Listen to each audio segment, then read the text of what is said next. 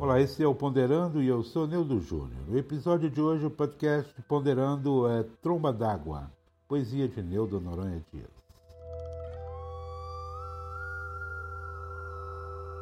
Parece que o mar alucinado chora, com suas lágrimas reboando forte. Não há ninguém a plantear-lhe a sorte, ninguém a triste dor do mar deplora. Ele se contorce em convulsões agora, espuma de ira, luta de morte, o velho mar chorando e o vento norte dando um fundo de música sonora. As convulsões aumentam pouco a pouco. Com a bravura e intrepidez de louco, ele se lança decidido à luta. O mar, com força, então se agiganta, cresce, se empurece, se levanta, engolindo de rodão a terra bruta.